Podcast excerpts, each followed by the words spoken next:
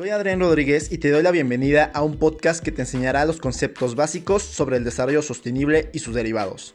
Aquí el punto es que tú aprendas para poder cambiar. Cambios que puede que sean pequeños, pero que al juntarse generarán un impacto no solo en tu vida, sino que también en la sociedad. Un impacto a favor de la sostenibilidad que dará beneficios en la actualidad y a futuras generaciones. Así te puedes volver parte de lo que en un futuro podría ser llamado la salvación de nuestro hogar, la Tierra. Prepara tu sentido natural y sé parte de este cambio sustentable. ¿Serán las empresas que dicen ser sustentables sustentables? ¿O será solo un engaño para vender más? Hola, soy Adrián Fallas, espero que estés muy bien hoy y el día de hoy vamos a hablar de un tema que la verdad es súper importante para la sustentabilidad y para que tú también te pongas las pilas para poder ayudar un poco en este sentido. ¿Y de qué temas vamos a hablar hoy, no? Pues en, en pocas palabras, lo voy a decir así, es del greenwashing. Este gigantesco enemigo de la sustentabilidad que solo trata de meterse en tu subconsciente para que consumas más y más. Y si no has escuchado este término, no te culpo. Es un poco difícil a veces de escuchar. te lo explico rapidísimo. El greenwash o lavado verde, por su traducción al español, por así decirlo, son las actividades de alguna empresa u organización que tienen la intención de hacer creer a la gente que les concierne el medio ambiente, incluso si su principal negocio daña el medio ambiente. Una de las principales y más famosas formas de hacer este tipo de extorsión es la publicidad engañosa, que trata de convencer de que sus procesos ayudan o que están haciendo algo a favor del cuidado de la naturaleza, sin decir claramente por qué o cómo, o incluso evitan a toda costa las regulaciones hechas para que en realidad ayudar al medio ambiente. Y esto no es algo nuevo, digo, mentir en cierto nivel para ser visto como una compañía pegada al cuidado del medio ambiente, cuando en realidad todos los procesos son altamente dañinos para el planeta, se viene implementando desde hace ya varios años específicamente desde los años 60, cuando en esta época en donde pues empezaron a salir ciertas investigaciones sobre lo dañino que podrían ser ciertas empresas, pues comenzó también a salir lo del amor y paz y empezó a haber mayor apego a la naturaleza y todo este rollo como de hippies, ¿no? Por así decirlo. Y obviamente pues muchas empresas dijeron, de aquí soy. Y, comenzaron a crear propaganda sobre su apego a la naturaleza cuando pues no era del todo cierto. Porque estamos sinceros, ser verde vende. Las empresas lo saben súper bien y tratan de hacer hasta lo imposible para que sus empresas se vuelvan sustentables, por así decirlo, ¿no? Y para ganar, pues obviamente más billullo. Pero pues a veces solo prefieren meter una mentira sutil en su propaganda para decir, miren, somos súper amigables con el medio ambiente, planté 10 arbolitos en mi oficina, uh, toman la foto casi casi diciendo, todos digan verde, y obvio en la foto solo van a aparecer los arbolitos y no la inmensa fumarola de carburantes que desprenden al aire que está detrás o los residuos líquidos que tiran a los ríos, o los miles de residuos sólidos que por su ciclo lineal terminan en las zonas naturales.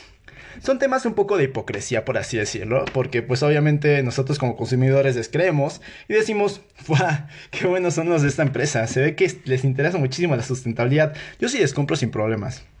Cuando pues no, solo basta una explicación un poco a fondo para darnos cuenta que solo son un fraude sustentable.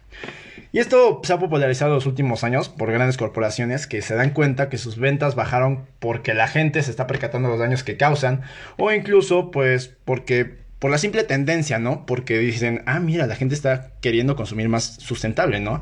Eh, entonces dejan de consumir algunos productos y dicen, ah, pues vamos a pegarnos a eso, ¿no? Para ser más sustentables, por así decirlo. Y pues dejan de consumir productos o servicios a algunas personas y obviamente la corporación pues se va a asustar y va a buscar algunas alternativas para que haya más ganancia. Y digo, está bien porque hay algunas empresas que sí están mejorando, por así decirlo pero eh, siguen siendo súper contaminantes algunas otras, o incluso las mismas. Y claro, como ya hicieron una reforestación de árboles que ni siquiera son de la zona, se sienten amos de la sustentabilidad, gurús de lo que es sostenible y de lo que no. Entonces, pues sí. Pero bueno, el concepto tal cual, greenwashing, es la inducción al público hacia el error o la percepción diferente, haciendo hincapié en las credenciales medioambientales de una empresa, persona o producto cuando estas son irrelevantes o infundadas. O sea, el aprovechamiento de la ética, moralidad y conciencia de las personas que quieren un mundo más sustentable, atacándolos con falsa publicidad, marketing y mentiras un poco sutiles. Es como, ponemos un ejemplo, ¿no? Es como si tú tienes una novia o novio o lo que sea, eh, y te dijera, soy súper fiel, yo solamente estoy contigo, yo te amo, yo te adoro, ¿no? Y súper lindo y súper linda, súper amoroso, súper amorosa, ¿no? Pero al final resulta que está con otras cuatro personas, ¿no? Felices los cuatro. O sea, es bastante hipócrita porque pues tú confías en la palabra de esa persona y, y, y pues al finalmente te engañó con cuatro personas, ¿no? Y es horrible. Entonces, pues sucede igual con el greenwashing, que tal vez no te vaya a romper el corazón, pero sí te va a envenenar, te quitará tierras, te quitará agua, te quitarán recursos, ecosistemas, inundarán Xochimilco y un chingo de cosas que te van a hacer. Creo que está tantito mejor un corazón roto. y es que en serio, porque hasta para el greenwashing hay arte. El arte de ver cómo te miento para que te vuelvas un cliente potencial. Y lo vemos a diario. Digo, ver un yogurt con plantas y florecitas que tratan de decir soy verde y ayuda a la naturaleza y a tu cuerpo, ¿no? Y es totalmente falso, no solo te están mintiendo que son pues sustentables, sino que dicen ser saludables cuando tienen chingos de azúcar, que no más te van a hacer susceptible a tener diabetes. Por poner un ejemplo súper pequeño, el hecho de que tu producto tenga una planta o algo que tenga que ver con la naturaleza y esté dentro de un paquete plástico de un solo uso, ya es greenwashing. Así que, así de simple no puedes confiar en una imagen, la portada no siempre es lo que vas a encontrar en un libro. Y te voy a compartir porque la verdad me caes muy bien y quiero que no consumas de estas empresas que, o bueno, que al menos si las consumes, las consumes a un bajo nivel o tengas consciente qué es lo que pasa. ¿Cómo detectar si la empresa, persona o institución usan greenwashing? Así que vamos a empezar. Un, un lenguaje ambiguo. Términos o palabras sin un concepto o fundamento claro, por poner un ejemplo, que digan amigos del medio ambiente. No te dice nada eso. Los productos verdes se utiliza mucho en el campo de la limpieza o la cosmética. Empresas que ofrecen productos que limpian a la perfección por su eficacia con colores verdes e imágenes de naturaleza y frescor, pero que en su producción contaminan seriamente las aguas de ríos cercanos. O incluso ofrecen una imagen de salud perfecta, como la cosmética, ¿no? Pero en realidad solo es para los, el que los utiliza, ¿no? Porque para producirlos son necesarios grandes cantidades de componentes químicos que pues evidentemente contaminan. Las imágenes sugerentes, un ejemplo son estos carros que a veces en algunos anuncios salen y que dejan florecitas atrás, ¿no? Y al final de cuentas pues, son carros carbulantes que nada más te van a pues dejar una, una, fumarola para que te la fumes toda, ¿no? Los mensajes relevantes que se enfatizan ese pequeño atributo ecológico, por no decir el único en productos y objetos que donde pues, todos los demás no son para nada.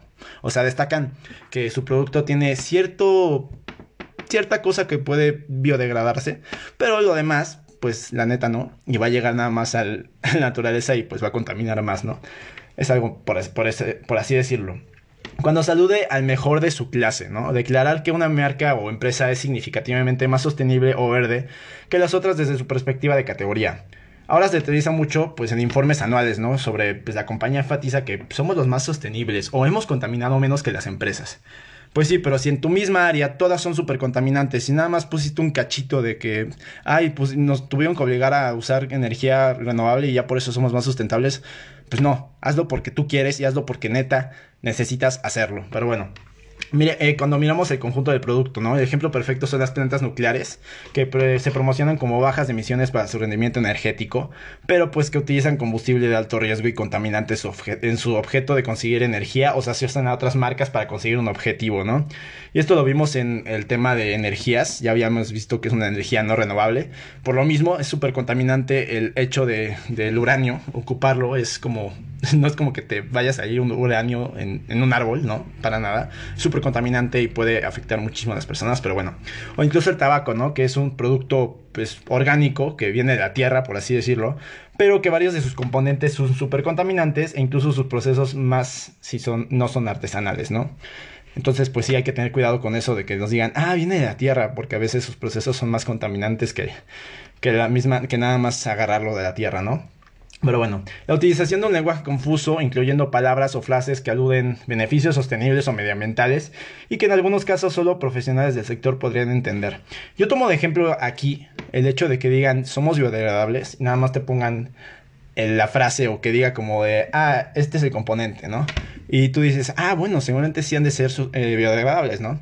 Pero pues no te explican cómo, ni por qué, ni en qué situación podrían ser biodegradables, ¿no? Porque a veces incluso nada más tienen que ser se pueden biodegradar en sistemas industriales, o sea, tiene que estar en ciertos lugares para que se pueda pues degradar y esto pues no ayuda a nada porque al final de cuentas lo que va a hacer es que va a llegar a algunas partes naturales y ahí no se va a biodegradar, ¿no? Pero bueno, las amistades eh, imaginarias y peligrosas o sea, las grandes empresas pueden tener divisiones o una subempresa, ¿no? Que sí cumplen con los estándares de sostenibilidad y medio ambiente. O sea, disponen de una imagen verde pero que presentan producto o que sus productores eh, de otra filial o productores de otra filial de la misma empresa no están verde. O sea, o sea, hacen como una división verde y la otra que le da algunas materias primas, pues nada más contamina. Entonces es como, pues no, no les verde para nada, ¿no? Pero bueno, eh, cuando tienen, no tienen pruebas científicas o respaldadas por organismos oficiales, eh, digo, esto se ve muchísimo. Muchas empresas dicen ser sostenibles y dicen por qué, pero pues no, no te dice quién dijo que sí era real, ¿no? O sea, según la empresa nada más digo que sí era real y la neta no. O cuando directamente es una mentira, o sea, datos, informes o mensajes totalmente inventados, que aunque no parezca, sí sucede mucho. No voy a dar ejemplos, os voy a decir por qué. A veces pueden llegar a ser un poco... Eh, pueden llegar a ser un poco... se pueden molestar un poco las empresas, entonces ahorita no voy a dar ejemplos porque pues, no queremos que nos digan algo o que nos cancelen algo. Entonces, no voy a dar ejemplos para no meterme en broncas, pero si tú sabes de qué estoy hablando, de quién estoy hablando, de quiénes estoy hablando, pues por favor ya no consumas de estas empresas. Pero bueno, y hay ciertos criterios de engaño, como ya los comentamos, pero pues hay algo que es tan pequeño como una frase o palabra. O sea, por ejemplo, ¿qué, ¿a qué me refiero, no? El hecho de que digan productos 100% naturales, respetuosos con el medio ambiente, o bio, o eco, o etcétera, eh, puede aludir, y no son, y no son nada, no tiene nada que ver con esto, puede aludir a que pues nada más están haciendo greenwashing, ¿no? Porque cuando debió no tiene ni un peso, pues al final solo quieren atraparte con esas pequeñas palabras, ¿no? Porque pues saben cómo llegar a ti. Digo, saben de marketing, tienen mucho dinero para pagar a gente, para dar marketing, que a veces puede ser una mentira, ¿no? Y no es culpa de los de marketing, es culpa de las personas que están a cargo de ello, ¿no? Entonces, en el momento en el que tú ves bio, ya pensaste en vía, en vida. en el momento que ves eco, ya pensaste en ecología. O en el momento que lees 100% natural, ya pensaste en que fueron casi casi al monte para agarrar una florecita. Y obvio, y obvio hay empresas que pues sí son legítimas, que sí hacen estos, este tipo de, de productos que son amigables o biodegradables o sí son 100% naturales. Pero pues hay otras que dices, neta, neta tú eres natural, neta tú eres biodegradable, neta tú eres ecológico. No, no creo. Ahora, este no es un ataque directo a las empresas, como ya dije, solo quiero darles a entender que pues el engaño hacia las personas simplemente no es bueno. Más si se trata de algo tan fuerte como es lo es la crisis ambiental, porque ya no es un cambio, es una crisis que está sucediendo ahorita. Así como el coronavirus está sucediendo, el cambio, la crisis ambiental también, o sea, ya está en vigor. No es como que algo a que vamos a llegar, ya está pasando, ya está ahorita. Entonces, pues yo prefiero saber con legitimidad qué estoy consumiendo, cuál es el proceso, de dónde viene, cuál es su propósito y cuál será su final. Antes a mí sí me daba igual, digo, creo que a, casi todos nos da igual, o bueno, a la mayoría, pues, pues eran cosas muy cotidianas comprar algo y consumirlo, pero conforme te vas metiendo en estos temas y te das cuenta pues que incluso te puedes estar envenenando, ¿no? O puedes estar dañando indirectamente a un sistema natural que pues te está dando vida al final de cuentas o te está dando oxígeno, te está dando algunos servicios este, ecosistémicos. Entonces, sí es medio feo darse cuenta. a veces dices como, no, ya no quiero consumir, pero pues a veces este, creo que el mercado casi casi te está obligando a consumir. Entonces, pues es difícil, es difícil, no, no lo niego. Pero pues lo que hay que pedir a las empresas es que sí, cambien sus procesos a algo más sostenible o formen una economía circular, pero que sean 100% claros y legítimos, que sean transparentes.